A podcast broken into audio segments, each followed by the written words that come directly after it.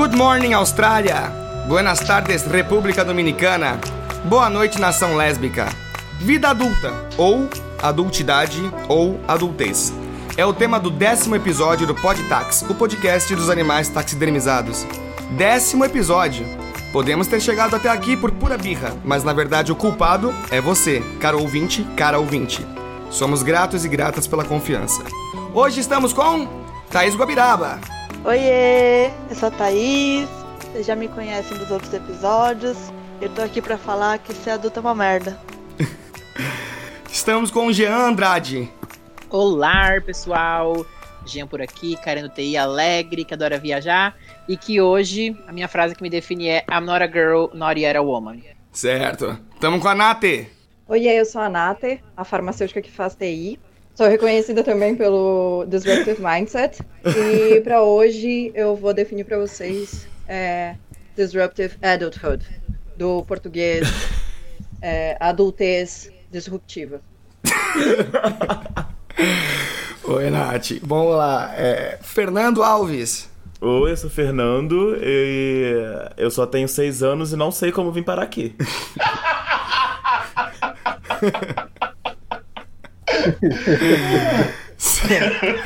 então vamos lá. Bom, a próxima pessoa é óbvia, né? Everton Santana. Olá pessoal, Everton Santana, 31 aninhos de pura juventude. E assim como o Jean citou uma maravilhosa cantora, eu vou citar outra. I'm a grown woman and I can do whatever I wanna. Muito legal. Ibrahim Freitas. Oi, gente, eu sou Ibrahim, eu escrevo contos e eu gostaria de ser um dos filhos da Flor de Lis. E quem não gostaria, não é mesmo? Eu não. E eu sou Eros, Eros Sester, Erinhos, antropólogo e antropófago, produtor, cantor, compositor do projeto musical Meros Erros, ensaísta, sommelier de karaokê e animador de velórios. E para mim, a parte gratificante de ser adulto é pedir o cafezinho do almoço. E a parte muito, muito ruim é trocar o chuveiro.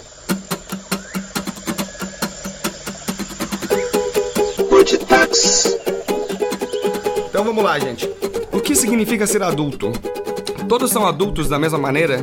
O que, que caracteriza essa tão falada vida adulta? Quem ainda não chegou à vida adulta e quem não quer chegar? É sobre isso que a gente vai conversar hoje. Há quem diga que a era adulta chega quando o dinheiro não deu para pagar todas as contas. E aí você tem que escolher qual delas você vai pagar. E na verdade quem disse isso foi o Diego Godinho, o nosso querido produtor executivo. Ser adulto tem a ver com emancipação financeira? Tem a ver com sair da casa dos pais ou tem a ver mais com inteligência emocional, emancipação afetiva? Tem a ver com gosto?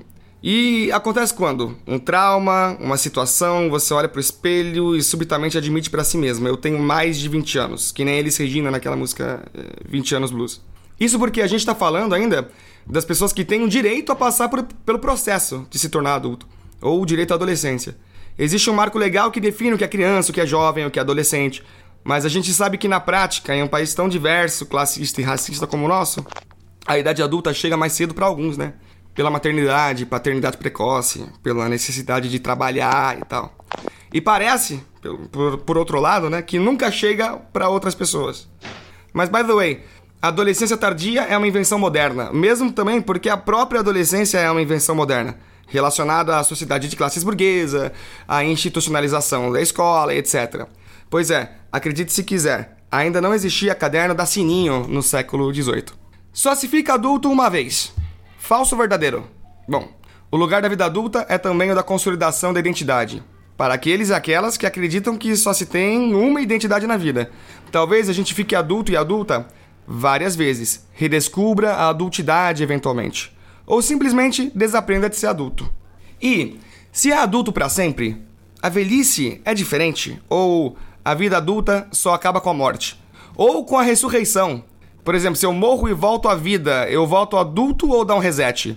A gente está aqui então com o Salvador, que vai responder essas e outras perguntas. Não, mentira. A gente está aqui com um time imbatível de taxidermizados, jovens adultos que são experts em vários assuntos, menos esse. Mas quem não tem cão, caça com gato. Então, Cat Ladies do meu Brasil. A primeira pergunta que eu faço é: qual foi o momento em que vocês enxergaram, se enxergaram como adultos?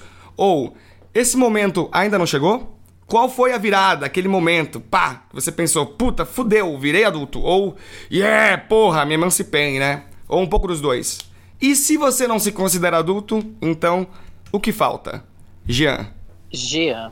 Eu tava pensando sobre isso e muito interessante, porque você falou sobre sair de casa, não sair de casa, e para mim a vida adulta é muito relacionada com responsabilidade. A primeira vez que eu me senti assim, né, que eu comecei a me sentir adulto, me remete ao ensino médio, quando eu comecei a ir para a escola de transporte público. Então eu tinha que pegar o ônibus no horário certo, eu tinha que me precaver para chegar lá. E aí, nesse momento foi quando eu comecei a sentir que, tipo, nossa, agora eu tô saindo da minha casa e pegando um ônibus, indo de metrô até a minha escola, e depois eu tenho que ir pro meu técnico à tarde levar marmita. Isso eu já comecei a sentir uma coisa meio diferente. Porém, é, o meu segundo estralo, assim, foi quando eu fiz a minha primeira viagem sozinho e eu fui para Paraíba essa ainda foi acompanhado com um tio. Mas quando eu fui 100% sozinho, eu fui pra Argentina. E eu fiquei lá 12 dias. E do tipo assim, na primeira noite eu fui roubado, acordei no hospital. E eu falei, eu não posso falar isso pra minha mãe, sabe? Do tipo, ela vai ficar muito preocupada. Então, eu morava com meus pais na época, mas aquela viagem foi quando eu senti que eu tinha que ser muito responsável, porque é, eu tava ali só, né? Eu fiz viajar sozinho, e eu tinha aquela grana no bolso. Eu, era, eu não tinha grana sobrando, a grana que eu levei era o que eu tinha não tinha opção de cartão de crédito. Então o dinheiro que foi roubado no primeiro dia, perdi e eu ia ter que me virar com o resto. E aquele momento também eu, eu senti, tipo, sabe, sou adulto.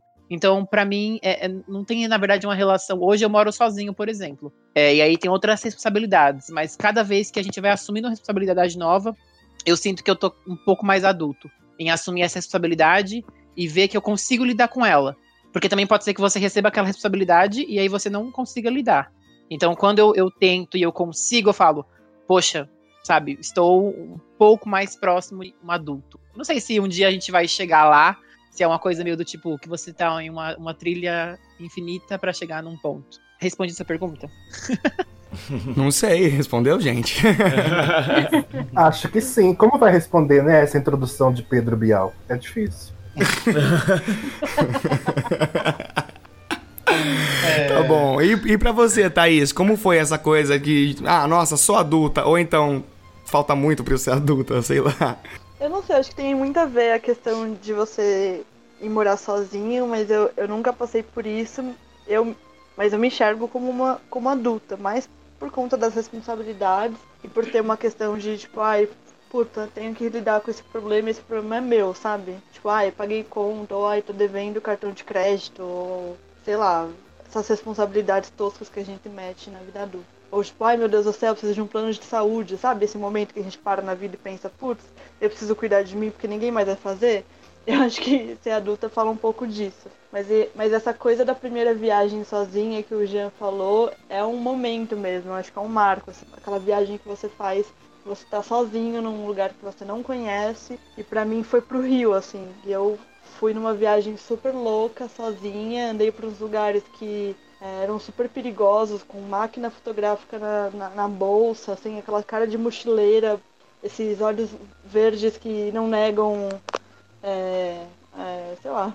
Tem privilégio. Super, é, sabe, que, que super atraem o olhar e.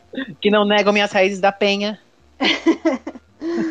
E depois que eu comentei com as pessoas por onde eu passei, as pessoas falaram: Você é louca, você foi de mochileira pro meio da central do Brasil, é, num, num dia de semana. Então, assim, passar por essa experiência, depois conseguir sair dela, foi um momento de marco, assim, por sou adulta agora, acho que eu posso fazer qualquer coisa.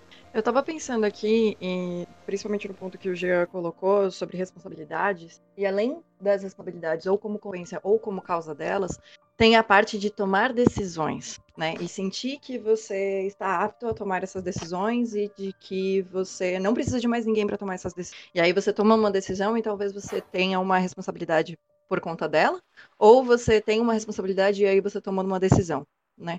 É, e, e acho que isso para mim pessoalmente é algo que me impacta muito, né? Então, por exemplo, por mais que eu tenha eu tenha é, minha independência financeira, mas se eu não tivesse, né, é, mesmo que eu não tivesse independência financeira e mesmo que eu continuasse morando com os meus pais, o que eu ainda faço, né? É, tomar decisões e ter responsabilidades e né, é, imaginar uma vida que seja minha e só minha, né, e que eu tenha uh, tenho a capacidade de me virar sozinha nesse sentido, acho que me caracterizam como, como adulta. Eu me sinto adulta porque eu penso, cara, tudo bem se eu ficar sozinha no mundo, tipo, eu vou me virar, eu vou tomar as minhas, né? Eu vou conseguir, me, conseguir lidar com essa situação. É, eu queria pegar esse gancho da Nath, que ela falou de tomada de decisão, porque desde que a gente decidiu o tema do episódio, eu vim pensando e tentando me entender onde foi que eu me tornei adulto. E hoje, pouco tempo antes de gravar o podcast, eu decidi ligar para os meus pais e perguntar para eles quando eles me viram como adulto. Porque também tem isso, né? A gente se sente adulto, mas quando também que os nossos pais, os nossos cuidadores nos veem como adulto. E então eu vou aqui traçar os três pontos, do meu pai, da minha mãe e o meu.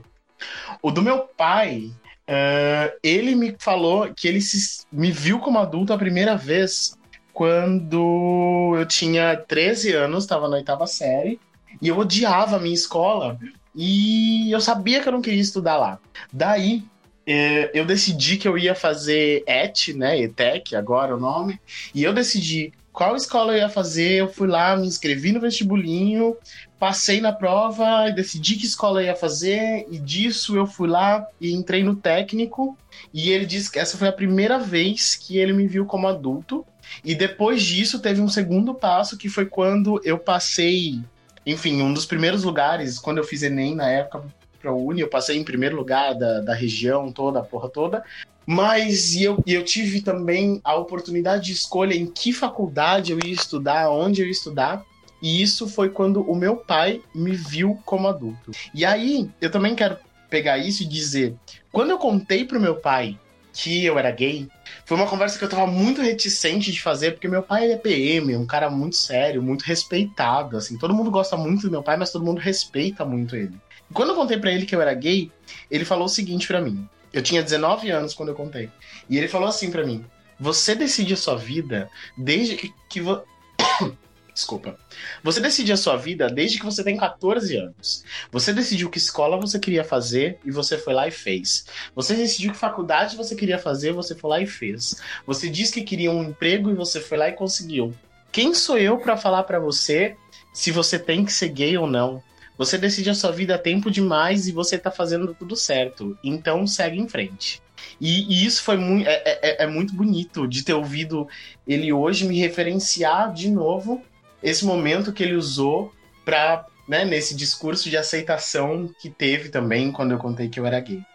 E já a minha mãe, ela diz que ela identificou a primeira vez que eu fui adulto quando eu consegui meu primeiro emprego da faculdade. Né? Entrei na faculdade, dois meses depois eu consegui um estágio muito longe de casa. Minha faculdade era muito longe de casa e o emprego era tão longe quanto.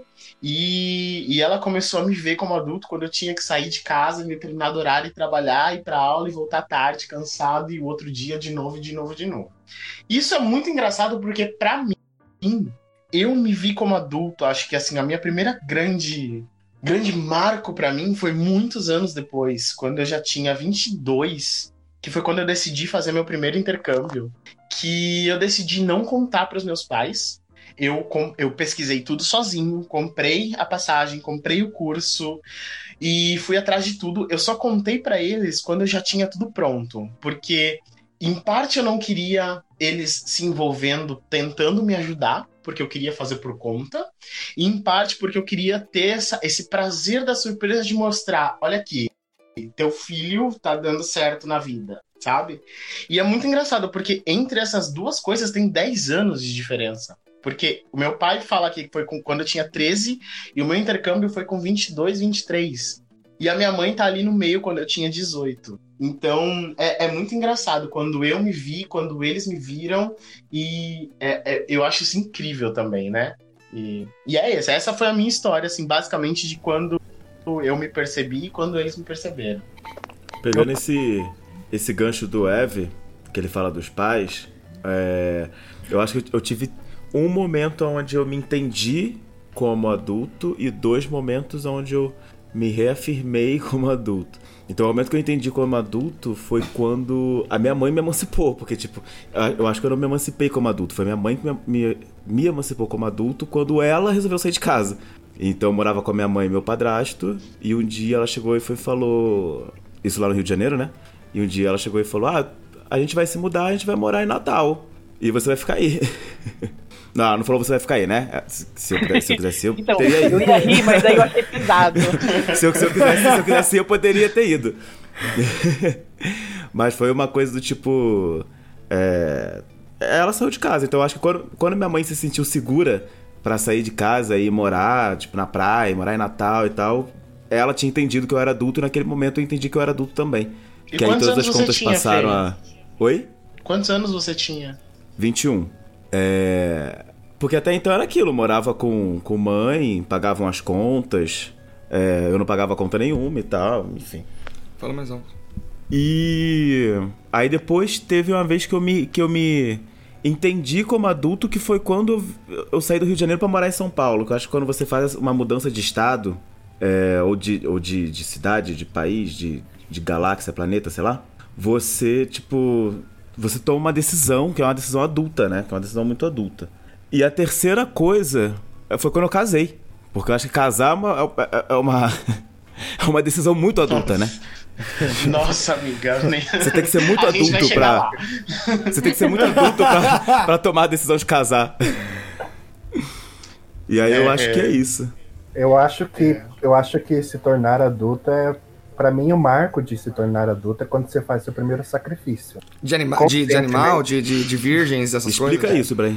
Conscientemente você faz um, um sacrifício. Você tem uma, você tá numa trajetória, você é obrigado a fazer um sacrifício para, por exemplo, no meu caso, meus pais se separaram quando eu tinha 14 anos. O meu irmão do meio tinha 12, e meu irmão mais novo tinha 6 anos apenas. E o meu pai é caso de abandono parental. Ele se mudou para outra cidade, desapareceu, não nos deu telefone, nem endereço. A família dele não nos ajudava a encontrar ele também. E eu tive que meio que assumir, sabe, uma paternidade ali que não me cabia. E minha mãe estava meio desequilibrada, ou uns namorados por aí, saía na sexta-feira, voltava só na segunda. E eu lá com 14 anos cuidando daquelas crianças e tendo que providenciar mercado, providenciar que eles tomassem banho, providenciar que tivessem indo bem aprender a tabuada, ou aprender o ABC. Esse foi o meu. Daí, lá nos 17 anos, quando eu estava na jornada de fazer a faculdade, que sempre foi o meu sonho, não. Tive que adiar isso por uns 4, 5 anos, porque eu tive que arrumar um emprego. Porque minha mãe não dava conta das contas e dia que mês que tinha gás nós não tínhamos luz, mês que tinha luz vinham cortar nossa água e eu me senti adulto nesse momento. Mas após isso, quando tudo se normalizou, quando meus irmãos terminaram a escola e puderam ir trabalhar, eu resgatei a minha adolescência, né? Daí eu comecei, daí eu fui sair, comecei a fazer amigos e comecei a tirar um- algumas responsabilidades de mim, né? Até que encontrei o conheci o meu conheci o Gustavo, que é uma pessoa com a qual eu convivi durante dois anos, morando juntos lá em Poço de Caldas. E num, segundo momento em que eu realmente falei, "Ah, agora eu sou adulto, foi quando eu voltei para casa. Daí eu tinha aquela noção de que já não era filho, sabe? Eu era um, uma visita na casa da minha mãe. Eu tinha que arrumar um emprego, cuidar das minhas contas, é, ter o dinheiro para comprar as minhas cuecas, ter o dinheiro para colocar o crédito no celular. Tive essa- essas duas etapas aí. Eu, eu fui jogado numa situação em que eu tinha que ter responsabilidade de adulto na separação dos meus pais e depois, depois de ter passado por uns 4, 5 anos, 6 anos de, de adolescência tardia, quando eu voltei para casa e eu não tinha mais aquele. Sabe quando você não, não- você não reencontra aquele conforto de mãe? Não é o Você ninho, não né? é, é, você já não, você não. Você saiu do ninho e voltou. Você não tá. Você não tem mais. Você não precisa Você não mais. vê mais pertencente. É, é, eu, eu, queria, eu queria contrapor a minha história com a história do Ibra, porque com isso que eu contei dos meus pais e tal, mas ao mesmo tempo conversando muito aqui eh, com amigos sobre isso, para tentar elucidar na minha cabeça. Ao mesmo tempo que eu me vejo adulto, eu ainda me vejo muito. Eu não chamaria de dependente, mas assim, eu conto muito com a minha família. Eu nunca precisei sair de casa, eu não passei por essas dificuldades que o Ibra, que o Ibra passou e tal. E eu acho que é- é- esses pontos são como o Eros falou logo na introdução dele, né? Quem é que teve a chance de escolher quando ser adulto ou de ter a oportunidade de entender quando foi adulto? Eu fui muito privilegiado nisso, de entender quando eu fui adulto. E ao mesmo tempo, eu desde muito criança, eu cresci numa rua com muitas crianças, né? Então a gente brincava muito na rua e eu era a criança mais nova do grupo. Então os meus amigos eles eram quatro, cinco anos mais velhos que eu. Então era aquela coisa de, ah, vamos no Habib's comer uma esfirra hoje à noite. Vamos no shopping tomar um milkshake. E eu ali tinha uma criança de 9 anos saindo com crianças de 13, 14. E meu pai e minha mãe, eles sempre confiaram muito. Então eu sempre tive muita liberdade e muita independência. Então eu não tive que passar por um grande momento de troca, porque isso nunca mudou. Como desde muito criança eu cresci com essa noção de responsabilidade dos meus próprios atos, meu pai ele é policial militar, eu acho que é válido é, pontuar aqui. Então eu sempre cresci com uma ideia de responsabilidade sobre os meus atos. Isso desde muito pequeno. E isso foi crescendo junto comigo. Você faz o que você quiser, você tem vontade, você tem possibilidade, vai lá. Saiba que se você fizer errado, se você mentir, se você sair da linha, eu vou acabar ficar sab ficando sabendo e eu tô te dando aqui um voto de confiança. E isso até hoje, eu com 31 anos, eu, eu conto com os meus pais para praticamente tudo. De caro, agora não, porque eu moro longe deles, mas para carona de metrô, eu podia contar com meu pai até um, dois anos atrás, quando eu estava morando no Brasil, para comprar uma tinta para pintar uma parede, com a minha mãe para me ajudar a limpar o meu apartamento, que eu estava morando sozinho.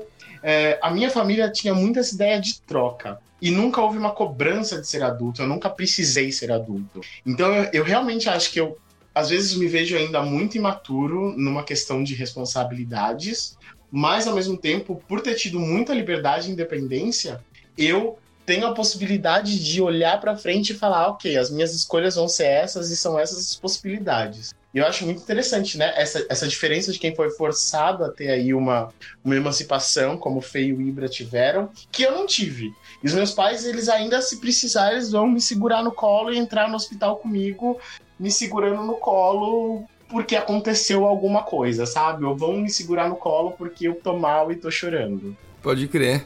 Eu ia falar isso da que o Ibra trouxe, que o Everton trouxe também, essa coisa de voltar para casa, ela é bem complicada. É horrível.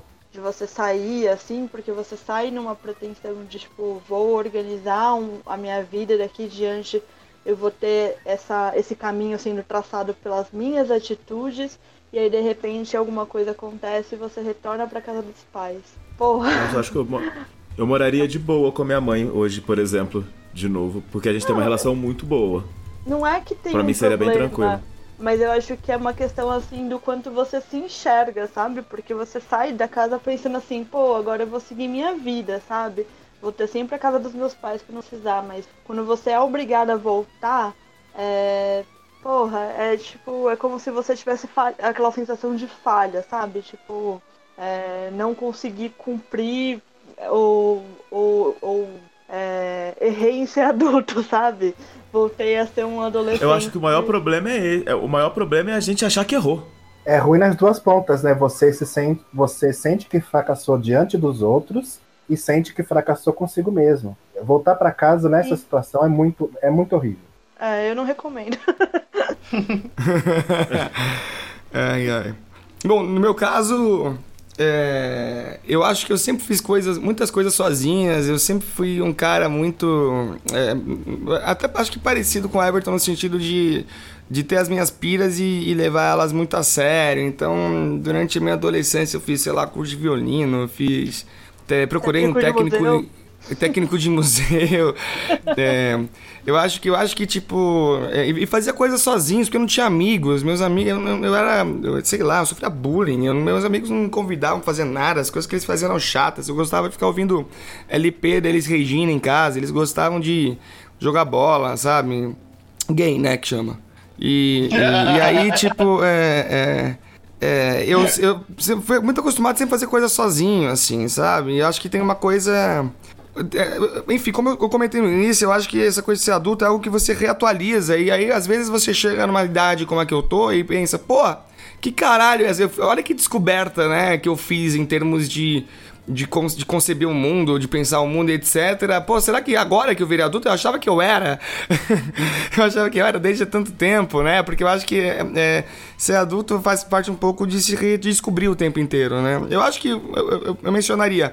É, quando eu saía sozinho para ir a centros culturais, é, é, sei lá, assistir filmes, é, sei lá, belgas dos anos 70, experimentais, na época que isso existia aqui em São Paulo, sozinho, é, tem um pouco a ver com isso, de você superar tipo, a dependência que você tem das pessoas, superar a dependência que você tem, sei lá, dos teus pais. Aí entrar na faculdade tem muito a ver com isso, né? Pô, eu, eu estudava na faculdade que fica uma hora, que ficava na época uma hora e meia da minha casa, né? Então, e, e, e na, na, qual você desenvolve relações, outros tipos de relação. Você vai contraindo um monte de compromisso que não, é, não são teus pais que estão falando. Ah, não é teu pai que fala assim, faz uma iniciação científica. Não, é você mesmo. Né? Você vai começando a ter uma, uma ideia de, de, de, de, do que significam esses compromissos. Eu acho que mais recentemente, eu acho que fazer viagem realmente, fazer viagem sozinho realmente para mim é o ápice assim do exercício da, da, da adultidade, né? Porque você está completamente na dependência da sua própria autonomia. É, pra quando você vai, principalmente quando você vai para outro país, quando você organiza uma viagem, sei lá, de não sei quantos meses para outro país, é, faz um intercâmbio ou alguma coisa assim. Então eu acho que é, ser adulto tem a ver com isso. Para mim, eu acho, eu acho que tem outras duas coisas que são fundamentais nisso de se sentir adulto e se reconhecer como adulto. Uma é emancipação emocional. Você começar a, a pensar nos teus laços de uma maneira não tão relacionada à dependência, entendeu? Eu acho que quando você começa tipo, se relacionar com amigos, se relacionar com parceiros principalmente, é, e olhar para os laços de maneira mais fria, sabe? Fria não, não no sentido de fraco, mas olhar para as coisas e falar, tipo, mano, tá, tudo bem, existe intensidade aqui numa relação, mas também existe, tipo, sei lá, todo o resto da minha vida, sabe? Quando você consegue, tipo, organizar melhor o sentimento da, da, da, das, das suas relações em relação às outras, né? O que as pessoas hoje chamam de maturidade. Ah, não, fulano é mais maduro, porque ele é um cara, entendeu, que já passou por vários relacionamentos e agora ele e a outra coisa é a questão financeira. Para mim, a emancipação financeira é, é, é, fundamental. Assim, eu acho que eh, eu comecei a fazer minha própria renda e, e, e prover meu próprio conforto há, há uns seis anos, mais ou menos. É, antes eu, eu, ficava muito na dependência de uma bolsinha aqui, outra bolsinha ali, etc. Quando você tipo, começa a fazer seu próprio dinheiro e, fazer as coisas que você gosta a partir do teu dinheiro, eu acho que isso é, tem muito a ver com, com vida adulta, sabe? É, e, e, lidar com casa, né? Não, gente, olha, olha, lidar com casa é um aspecto da vida adulta, principalmente se você mora sozinho. Eu acho que pessoas aqui, deixa eu ver, o Jean, o Jean, o Fernando, eles, eles entendem um pouco isso que é morar sozinho. Porque a, a, adulti, a, a adultidade, a adultez te interpela o tempo inteiro. Porque não tem ninguém para lavar tua roupa, não tem ninguém para consertar a porta do teu chuveiro. É você mesmo, não, fiote. E se você ganhou? Se você não ganhou. Dentro disso que eu queria pontuar de coisas em casa, uma parênteses. Fala. Você falou de chuveiro, para mim é privada entupida. Porque a privada entupida, você mora com seus pais, você só deixa. Alguém vai desentupir.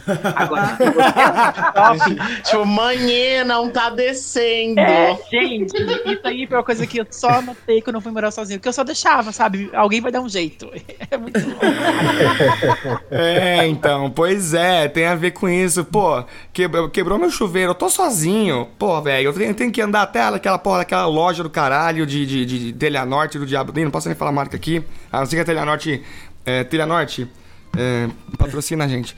É, tem que andar até a Telha, a telha Norte, é, é, comprar um negócio, aí você, você olha para aquilo e fala: Meu Deus do céu, eu vou morrer eletrocutado. O quanto Ou eu vou trocar um chuveiro? o preço. Quanto custa um chuveiro? De e, um e aí, chuveiro. E, e, aí você pensa, Meu mano. Deus você pensa, mano, ó, eu ganhei, eu ganhei, ganhei melhor esse mês. Então o que, que eu vou fazer? Eu vou comprar um chuveiro de 100 conto, brother. Mas aí quando você coloca a porra do chuveiro de 100 conto, você vê que não tem vazão. E ele não esquenta. Porque. tá ligado? A água, tipo, não é água suficiente pra, pra que o chuveiro esquente, entendeu? Aí você pensa, puta que me pariu, sabe? Aí você fala, bom, enfim. É bem, quando o chuveiro lá em casa ficar ruim, eu chamo o zelador do prédio. Porque. Eu tenho medo de choque. O, o, Fernando tem uma relação de dependência é, afetiva com o zelador do prédio. Tem, né? tudo eu chamo ele. Tudo eu chamo ele. Fala. Eu queria, eu queria comentar algumas coisas que é, é. Eu não sei por que vocês me chamaram se a história do Everton é, tipo, quase igual a minha. Então, achei desnecessário. Mas, é, sério. Você tá nervosa? Tô brincando. Você tá vou Já é, já é, pouco, já é café? DR selvagem? Mas é. Se a gente é privilegiada. Mas eu acho que pode cortar. Total. Pode cortar a fala do Eros e deixar a da Natália. Vamos fazer uma votação. Mas basicamente é, é muito isso. Eu, eu queria concordar então em alguns pontos com o Everton e queria ah, discordar em alguns pontos do Eros.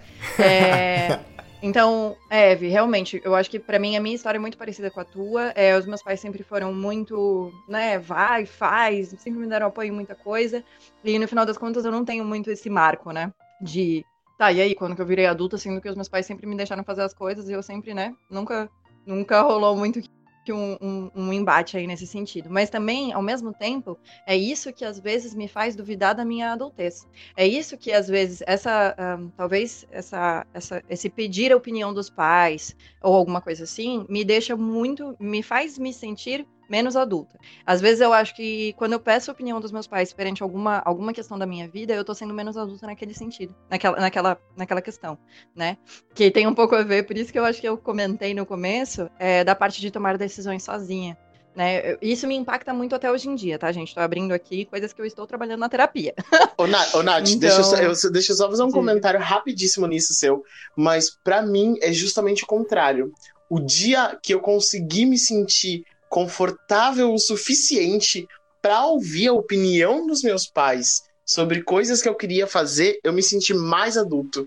De, eu- de eu poder. É, contar mim- com a opinião, especialmente do meu pai, que crescendo, né, adolescente, bicha com um pai PM, que nunca foi homofóbico, mas que era super duro. Uhum. É, e, e eu nunca pude, eu nunca me sentia como eu pudesse contar com ele. O dia que eu descobri que eu podia contar com meu pai e que eu aceitei que ouvir a opinião dele era muito importante pro que eu ia decidir, me fez me sentir mais adulto e consciente do que antes. Engraçado isso, né? A gente vindo da mesma história e ver isso de ponto de vista diferente. Total, mas eu acho que também tem um pouco de diferença aí nesse sentido, né? Meus pais nunca muito duros comigo. Então, eu sempre pude contar com eles. E aí, a- o receio que eu tenho é, os meus pais me falam algo e às vezes eu não tenho senso crítico pra falar que não. Ou, tipo, ser muito influenciada pela opinião dos meus pais, né? E eu, eu tomo muito cuidado com isso. Eu tenho tentado tomar mais cuidado no sentido de, tem algumas coisas que eu tenho que ver se eu sou capaz mesmo. Então, eu não falo pra eles, sabe? Então, até porque eu não quero ser influenciada, ou porque eu acho que eles vão discordar, e aí, e aí eu não quero ser influenciada por eles a, a ser dissuadida, né? Então, acho que é, é nesse, nesse ponto, assim. E outras coisas que eu queria comentar também é. é, queria concordar com o Eros com a parte de. é, de adulto, a gente tá sempre se. Essa parte de ser adulto, cara, a cada, a cada passo que tu dá, tem um outro passo que tu não deu ainda que tu tem que dar pra ser adulto de novo, né? Então, por exemplo, ah, sei lá, é, eu trabalho e tenho, tenho independência financeira, beleza, mas eu não moro sozinha, ou eu não saí da casa dos meus pais, então pá, tenho mais essa caixinha pra, pra colocar, né? Ah, daí quando eu sair, que, outro, que outra caixinha vai ter, eu vou ter que, vou ter que ticar pra me considerar adulto novamente, né? E pode ser que eu mantenha essa dependência, talvez, uma dependência emocional muito grande com os meus pais, que daí eu vou voltar a não me considerar mais adulta, né? Então acho que eu concordo com essa dinamicidade. E eu vou discordar dessa parte de, de, de negócio financeiro aí, bagulho nada a ver. Né? Eu não, não emocional. Porque o bagulho. Você pode ter. Eu, eu, eu sou completamente das coisas e pessoas, e as relações pra mim são muito difíceis de lidar. Também tô levando pra terapia isso. Mas é, eu me considero adulta no sentido de, pô, eu tenho responsabilidades, consigo tomar decisões e tal. É, e, e- e, enfim, né? E mesma coisa, por exemplo, se uma pessoa estiver estiver desempregada, né? é, morando com os pais, significa que ela não é mais adulta, porque ela não tem a independência financeira dela? Não sei, eu, eu discordo. Na verdade, eu discordo veementemente. Não, tudo bem, Nath. Eu, concordo que Eu também. tem várias. Tem va- eu, acho que tem várias adultidades possíveis, Nath. Eu entendo pra você. É que pra mim funcionou um pouco assim, tanto com a questão da, da das relações afetivas como da, da coisa da emancipação financeira. Mas eu não acho que é a, a única adultidade possível. Existem milhares de adultidades. Não posso voltar a ficar dependente. Inclusive, é bom que todos vocês tenham aí um sofá disponível, porque o futuro a Deus pertence. Pode falar, Everton. Não, e é, eu, eu acho, eu acho que, que nesse ponto de vista aí que a Nath discorda do Eros, eu não vou nem ir para um lado para o outro, mas é importante a gente ressaltar que a gente aqui nesse podcast, todos os participantes, apesar de histórias, de histórias diversas, a gente Uh, nós estamos em posições super privilegiadas também, é, financeiramente, né, na, na sociedade aí que a gente vive. Porque para mim foi muito bonito o que o Eras falou no começo, da questão de você ter a chance de decidir ou de descobrir quando você é adulto e quanta gente não tem essa chance. Então eu acho que esse ponto é importantíssimo. A gente aqui está discutindo, como a gente sempre discute, do nosso ponto de vista pessoal. Então, essa questão financeira, por exemplo, eu tô, eu assim, eu já saí da casa dos meus pais, vim morar na Europa, voltei para casa deles, fui morar sozinho lá em São Paulo, tive que voltar, vim sair de novo, vim para Europa de novo e fui visitar, sabe assim, eu já fui e voltei algumas vezes para casa dos meus pais e isso nunca me pareceu não ser adulto, sabe? A, a, a, a dependência necessariamente financeira, porque quando eu precisei, eles estavam lá. Então a gente fala de uma posição de privilégio também, porque eu tive vizinhos e tive amigos muito próximos que não tiveram essa chance. Não tiveram essa chance de, de pensar se a questão financeira fazia parte de ser adulto ou não, porque com 11, 12 anos estavam lá trabalhando porque tinha que ajudar a pagar as contas de casa, né? Então, assim, do nosso ponto de vista, de fato, isso aí pode parecer tipo, ok, agora eu pago as minhas contas. Mas para tanta gente, pagar conta não era minha conta, era a sobrevivência, né? Então acho que a gente não pode colocar como, como em pedra que ter independência, independência financeira seja um sinal de ser adulto. Eu acho que essa noção que a gente tem, essa noção contemporânea do que é, significa ser adulto, é uma conspiração dos bancos, sabe? Financiar apartamento, carro e, e, moto, carro, apartamento, terreno. Porque todos os amigos que eu tenho que hoje se consideram adultos têm apartamento financiado, carro financiado, moto financiada. Então, eu acho que o adulto não existe. É tudo culpa do Santander. Santander, patrocina a gente.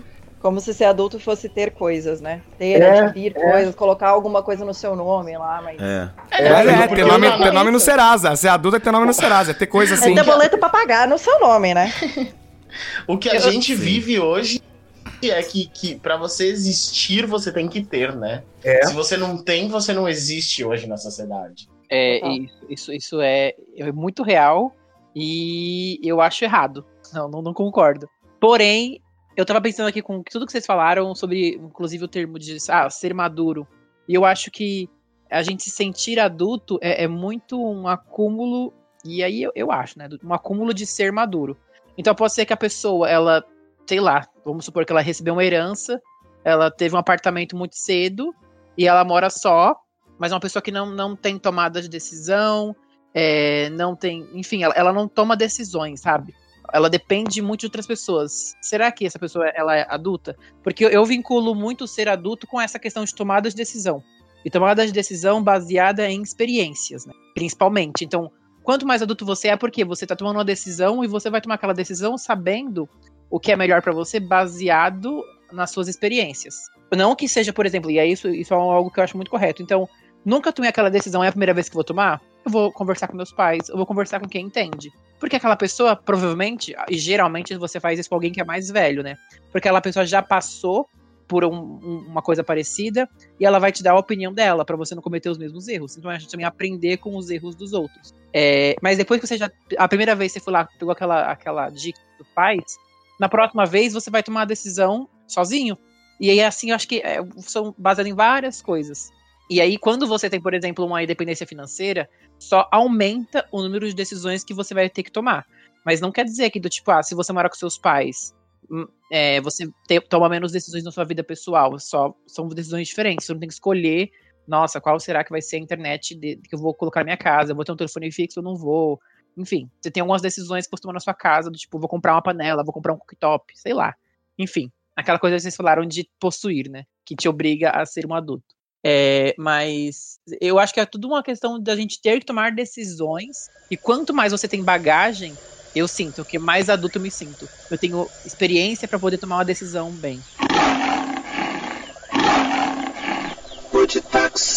Olá, você ouvinte do Brasil, do México, da Alemanha e da Irlanda. Você está ouvindo o podcast Animais Taxidermizados. Para você que ainda não nos segue, estamos no Twitter, no Instagram e no Facebook, arroba taxidermizados. Acompanhe nossas redes, Dê seus likes, e a sua opinião.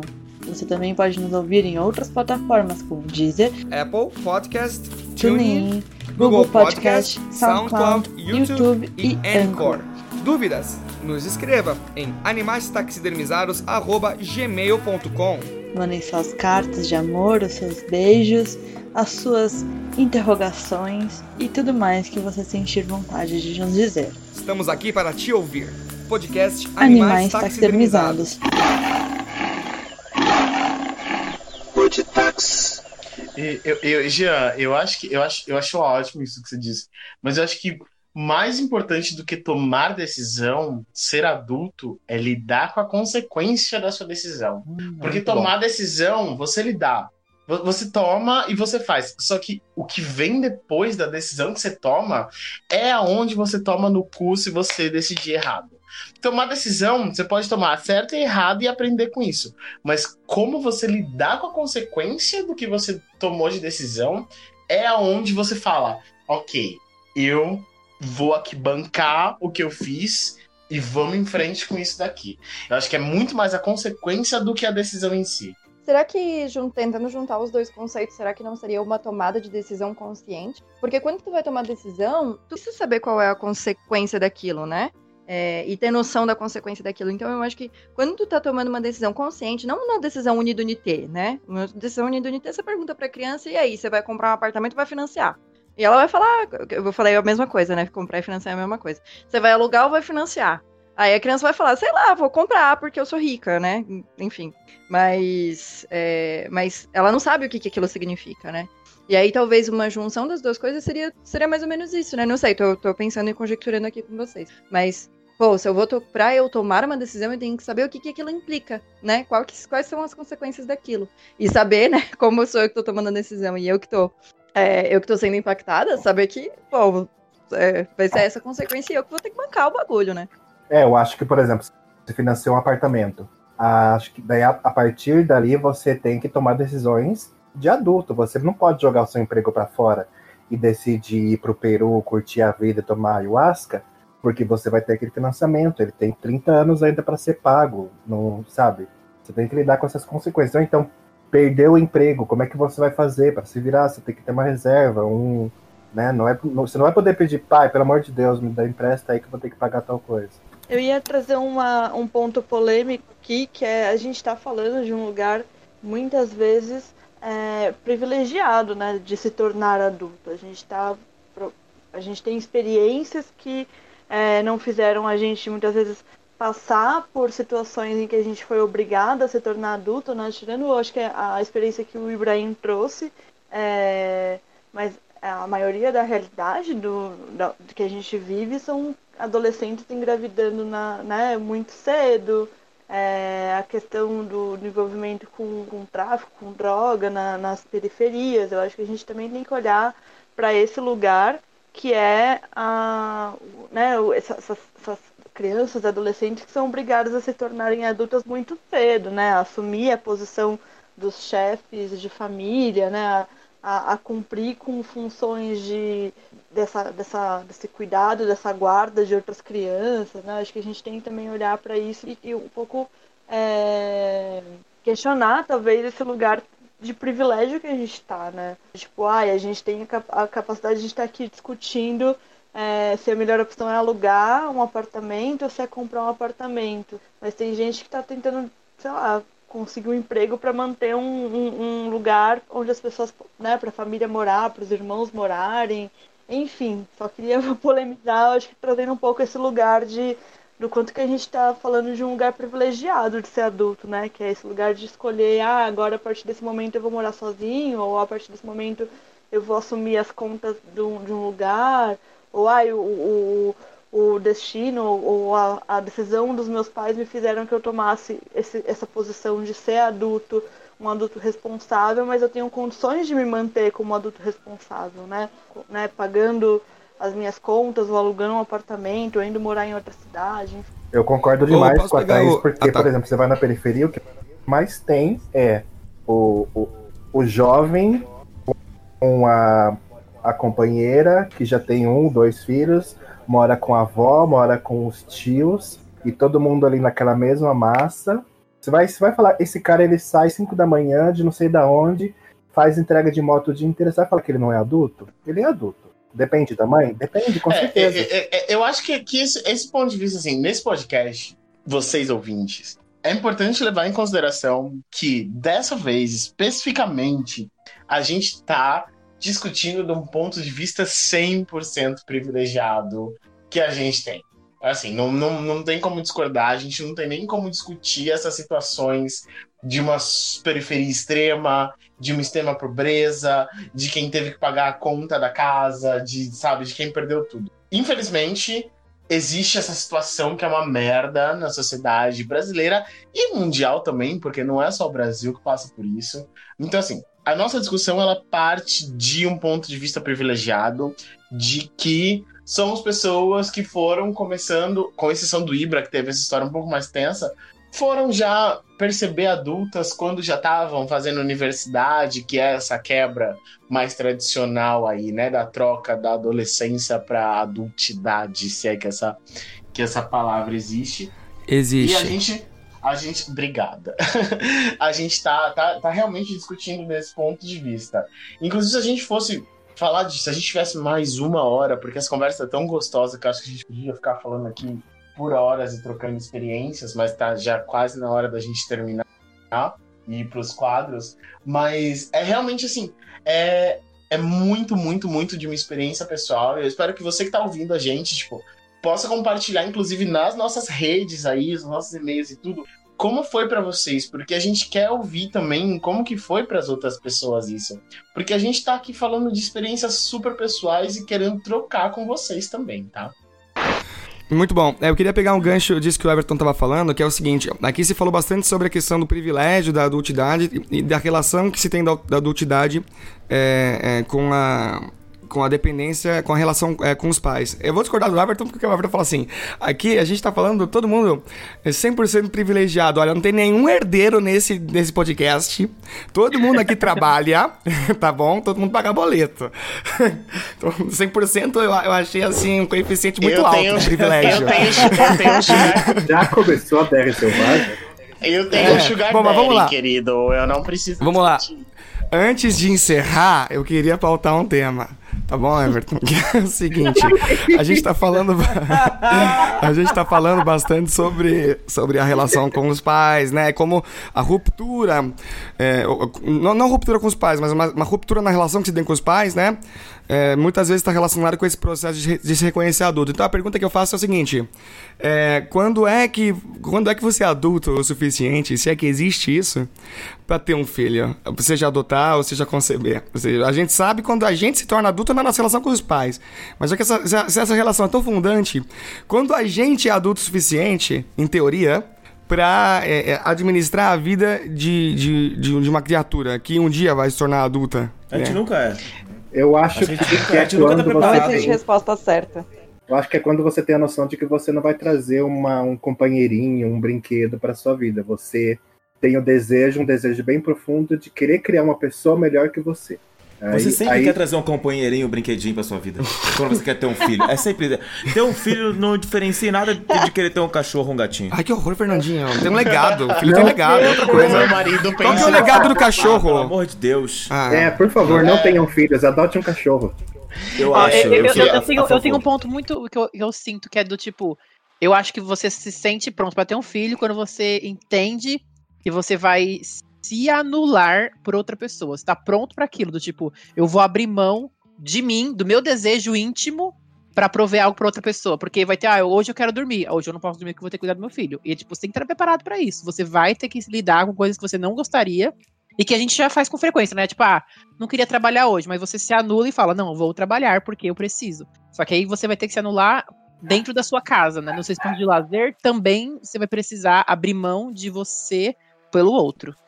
É, eu concordo com o Jean, e especialmente para a maioria daqui sendo casais LGBT, ou que virão a ser casais LGBT, a maioria, é, Deus quiser. que, que, a, que a gente pode. Deus te ouça. Aleluia! No caso, eu sou um casal LGBT, né? Sou Nossa, casado. o Everton e o, é o Ever e o Tom, né? Desculpa. É. Não, eu e meu marido. a- Ele quer ter um cachorro. Ele quer ter um cachorro, eu quero ter um filho. Ah, ele já tem, né, eu um falei. E eu falei. Bicha, me deixa falar. É, eu falei que a gente. Ele só pode ter o cachorro o dia que eu tiver um filho e a gente pode dar o mesmo nome pros dois. Mas enfim. Que horror! Não, o, Everton adora jogar ó, né? o Everton adora jogar na nossa cara. O marido, a Europa e o pai PM. Ele citou muito isso durante o episódio. Nossa, mas- mas o pai PM o tesão é seu, querida. O pai PM o tesão é seu, não é meu. Imagina se fosse É. descendente de italiano e vegan. Não, não, mas assim, falando sério, eu, eu hoje que tô casado e tal, e, e o assunto ter filhos vem, é, aparece, vira e mexe, isso aparece. Eu, eu concordo com o Jean que é o dia. Eu só vou. Acho, eu, eu, eu tenho sonho de ter filho desde muito pequeno. Mas. Eu era criança e eu queria, já pensava em ter filho. Mas hoje eu olho e eu falo, cara, eu só posso ter um filho o dia que eu realmente tiver os dois pés de fato fixados em um lugar, em um país, em uma cidade. Que eu tiver de. Caralho, ter filho é um absurdo de dinheiro. A gente tem que agradecer nossos pais que estiveram. Gente, ter filho é a coisa mais cara do universo.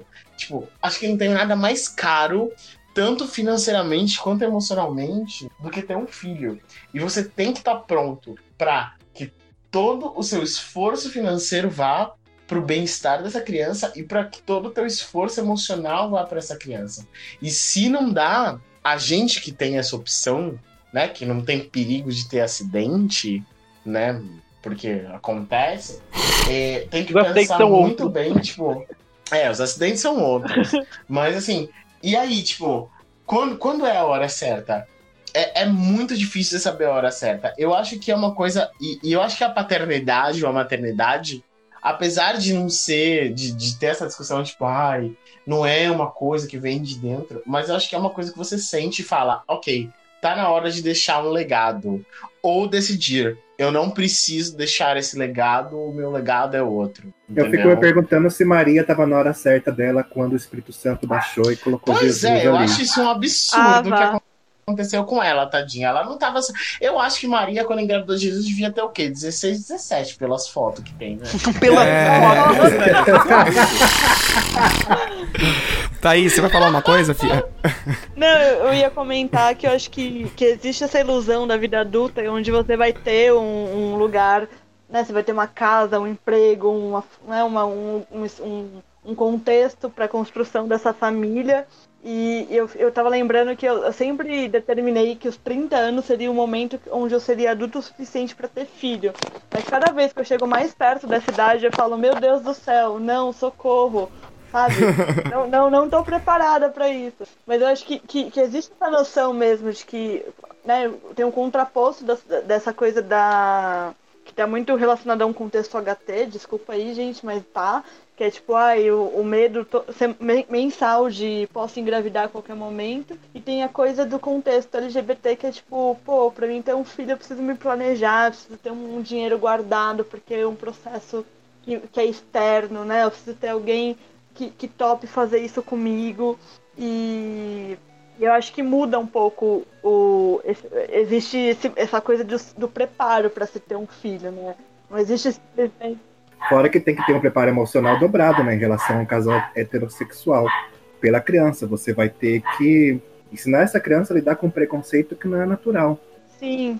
É, então tem toda uma, uma coisa do tipo, que nome eu vou escolher, porque esse nome pode ser cap- é, capaz da pessoa sofrer algum tipo de bullying na escola, porque todos nós sofremos em algum momento. Aí tem a questão do tipo, como que eu vou explicar que, né, que essa criança tem dois pais ou duas mães, e, e como que essa criança vai sofrer as consequências disso. Tipo, não é simplesmente falar, ai, agora eu vou engravidar então um filho. Então, é, acho que nesse momento a gente cria um- uma encruzilhada e divide momentos de, de ser adulto enquanto constituição de uma família hétero e constituição de uma família LGBTQI+. Ou seja, Uma dúvida, vocês pensam que tipo, quando a mulher engravida, automaticamente ela fica adulta? Independente da idade? Não, não. não, não. Falando em filho, eu quero avisar que nós estamos com um bebezinho aqui em casa. E é, os latidos que vocês estão ouvindo aí, não tem o que fazer. Aceito. É, eu achei que era você mesmo, tô latindo. Então, gente, ó, vou fazer o seguinte, eu vou eu vou aqui encaminhando pro final. Vou fazer uma pra gente terminar, vou fazer uma coisa muito, muito é, como que fala? Como que é aquele negócio, tipo que a Marília Gabriela faz no Entrevista. Não, não, aquela parte lá que Bate-bola, jogo, bate-bola, jogo rápido. Bate, vou fazer uma bate-bola jogo rápido aqui com vocês, que é o seguinte: a pergunta é. Essa pergunta não foi eu que escrevi, não, tá? Foi a Natê. A pergunta é: Diga uma coisa que só um adulto faz. Everton? Jantar uma garrafa de vinho. Fernando? Ah, ah, Orgasmo? ah, cuida dos pais quando estão velhos e doentes. Thaís? Uh, checa o status do Serasa. Ibrahim? Comprar pedra pro vaso sanitário. Aquela que, Nossa, aquela que dá cheirinho. Jeanze? Ai, que difícil. Sei lá. Desentupir a privada. Natê? Faz janta pros pais.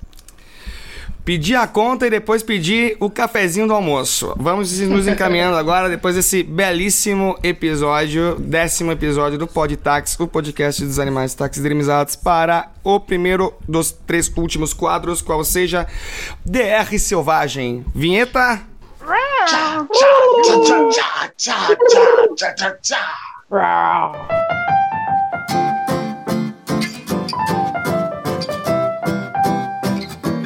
Para você que até hoje nunca ouviu o podcast Animais Taxidermizados, parabéns, eu lamento. A ADR Taxidermizada Selvagem é o seguinte: a gente vai sortear é, as pessoas que estão aqui e tal. E duas delas, dessa vez não vai ser trisal, vai ser um casal. Eles vão ter uma DR selvagem. É, e aí vence quem, quem, quem, quem morrer é, depois. E aí os sorteados ganhar. que vão. o senhor não é, é o tipo de coisa que ninguém ganha, né? Todo mundo perde. Então as pessoas que vão participar da DR Selvagem serão Guabis e Jeanzi. O quê? De novo? Nossa, mas eu já, eu já detesto ela na vida pessoal. Vou ter que brigar com ela agora também aqui no virtual, pelo amor de Deus. Ai, Jean, ó, nem começa. Primeiro assim, ó. Eu não vou nem, eu não vou nem comentar. Porque ontem à noite você ficou de madrugada inteira dançando, sabe?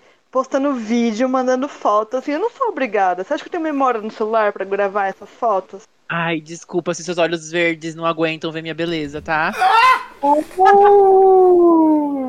Olha, eu Mas guarda foto pra quê? Pra se vingar depois? Ô, Não, Ibra, que você não tá na passa. BR não, sai. Quem disse que eu não tô? Ibrahim, se você não entendeu sou- o quadro, é eu entre sou- eu e o Jean. Desculpa. Não, mas eu sou aquele quem que fica de fora só A excitando. inteligência artificial aqui pra comentar, não, viu? É, o Ibrahim tem que fazer a DR com o, com o Craig, com o bot que grava aqui no Discord. Olha, eu não sei muito bem. Bem, eu acho assim, seguinte, ó, isso aqui foi um aquecimento. Vamos fazer uma, uma, uma outra segunda DR taxidermizada aqui, porque Vocês eu quero. até fofos. Eu com quero. É, gente, olha só, não, não tem amor, Gente, entendeu? Eu, eu amo o Jean, não, não dá pra Eu brigar com também ele. não conseguia falar. Ai, meu Deus, é muito difícil. Desculpa, não, Tá, não rolou. Não, rolou sim. Segunda DR selvagem, é a primeira vez que a gente vai repetir. Vamos lá. É, será entre. Opa, peraí. É... Vai ser entre Jeanzi e Fernandinho. Jean. Eu não começo. tenho sobre o que brigar.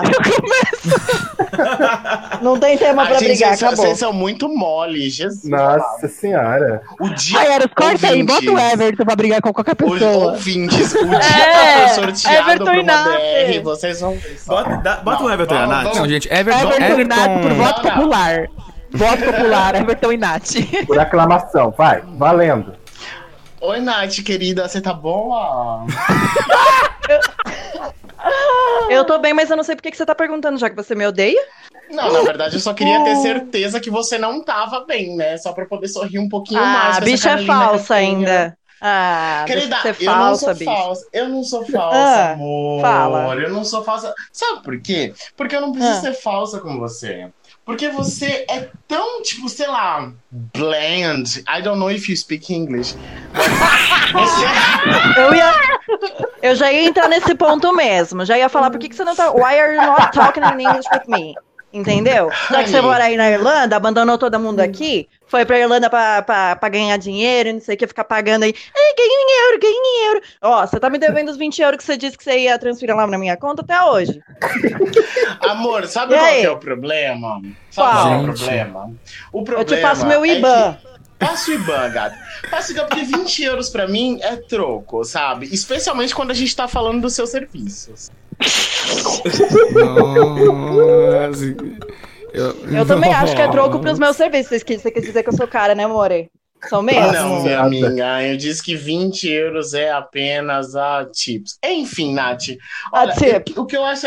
O que eu acho é o seguinte, você tá aqui, aí você entra nessa roda podtex, a gente tá aqui tudo, né, sabe, engajada, LGBT, aí vem a, a, a manezinha aí da ilha, não sei o quê, ai, sou Floripa, meu pai é hippie, não sei o quê, mas ai, tem umas coisas, tem uma dificuldade, ai, não sei o quê, ai, vamos falar. Então, Nath, eu acho que é o seguinte, Ah, você não faz a menor ideia de quem você é de fato na vida, entendeu? Mas eu acho massa que você tenha que vir assim, tipo, aí na lomba do Eros pra entrar no grupo, porque afinal o Eros aceita todo mundo dentro dessa roda. Eu fico É, então, feliz na verdade- inclusão, amor.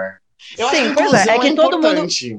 É que todo mundo que tá aqui tá na lomba do Eros, né? Até porque ele é que tem quem tá unindo todo mundo aqui. E, meu, É? Isso é o que ele eu- acha eu- que eu faz, né? Mas admito- enfim. e a diferença, a diferença é que eu admito quem eu não sou, quem, quem- que eu não sei quem eu sou, né? Eu tô, faço terapia, inclusive, né? Então, tem, tem vale terapia aí na Irlanda? Espero que tenha. Paga É, aí boa tarde. 20 euros. Boa É, tarde. amor, tem sim, tem sim. Oi. Tem plano de saúde, Boa noite.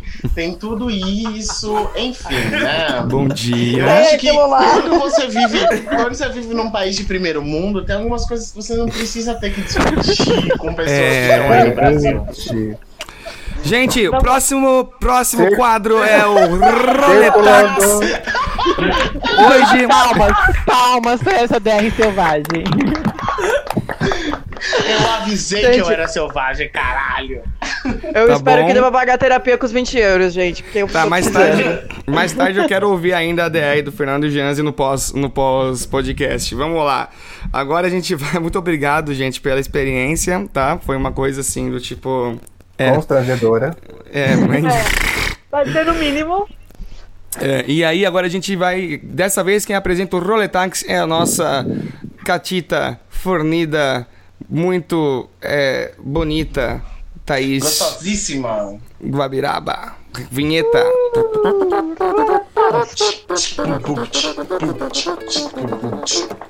Ah,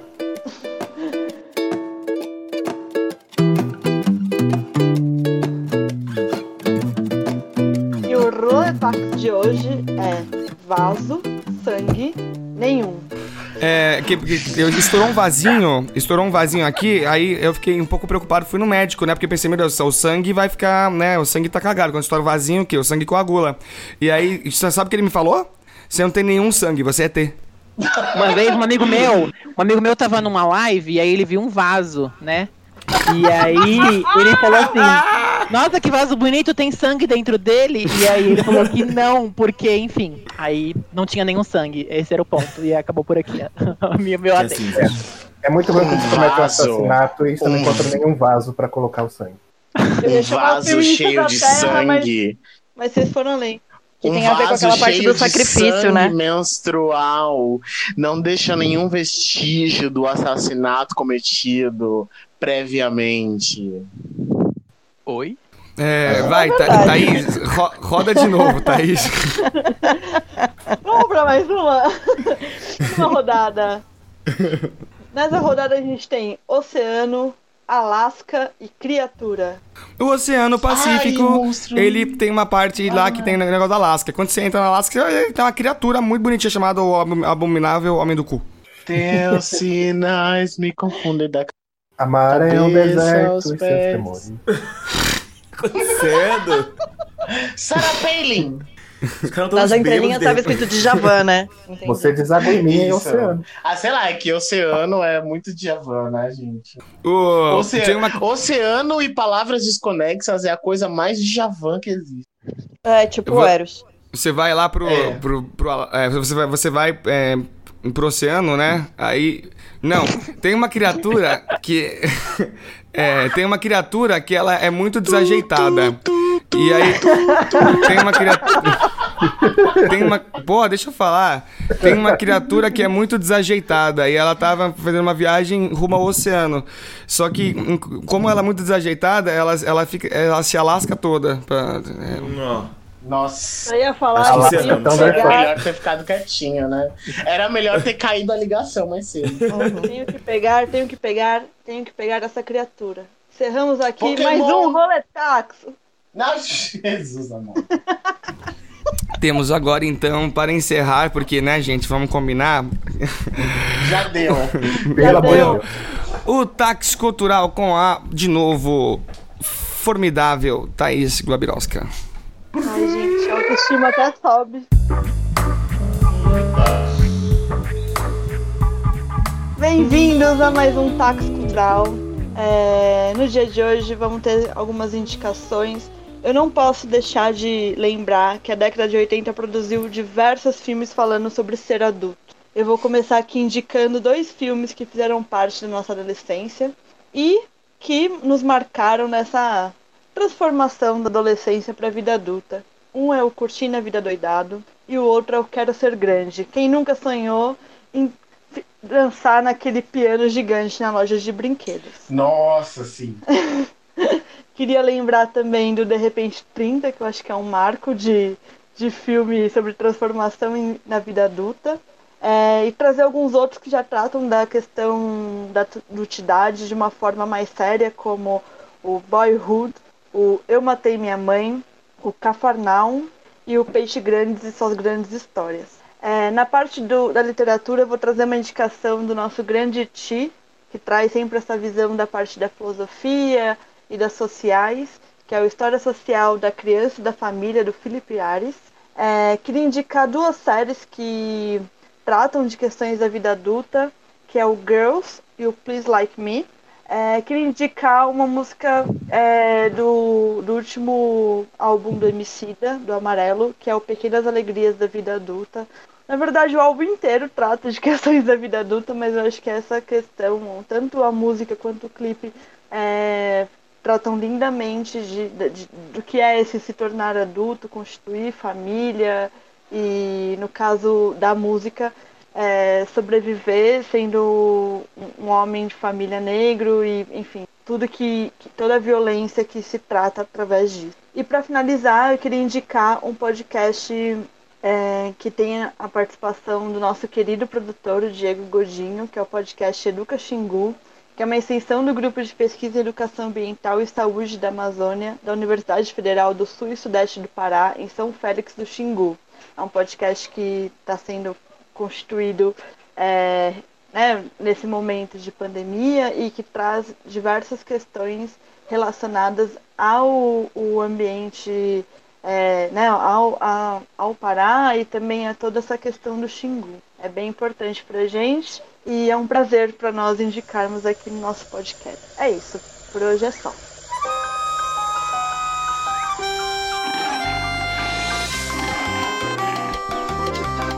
Muito bem, Thaís. Muito obrigado. Então, gente, a gente podem começar a fazer barulho bater palma e tal. A gente tá terminando aqui o décimo episódio do podcast Animais Taxidermizados. Muito obrigado a todos e a todas que suportaram chegar até esse momento.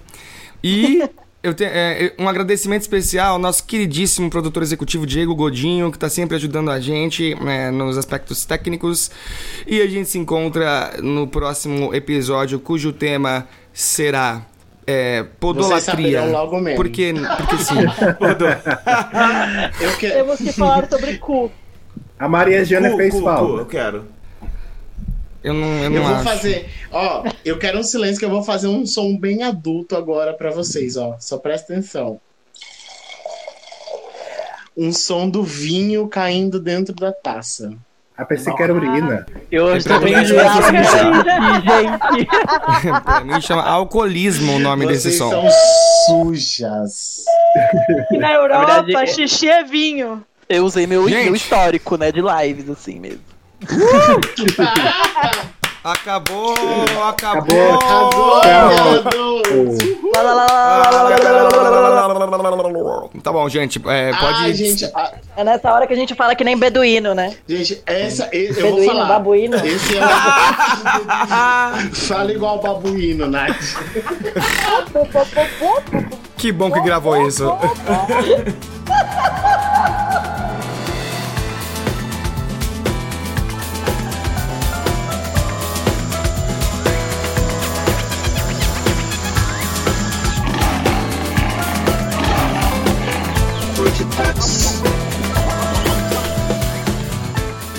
Tá. É... Ô, Jean, eu que falei que eu que vou falar Grown Woman porque a fã de Beyoncé sou eu, então a senhora usa outra. Tá bom, eu vou falar da Britney. então. Não, gente, como assim? Não era vida adulta o tema? Eu fiz o roteiro errado?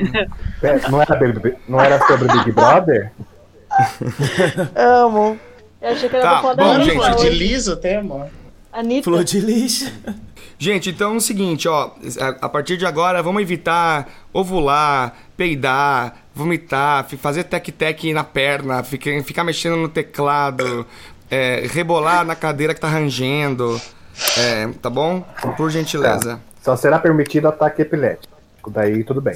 Segura, Tá. se- segura o Se Fernando aí. Pode Bom, começar é que pelo mais- Fernando, que é o mais rodado, né? Ele é adulto há muito tempo já. Ah, tá bom.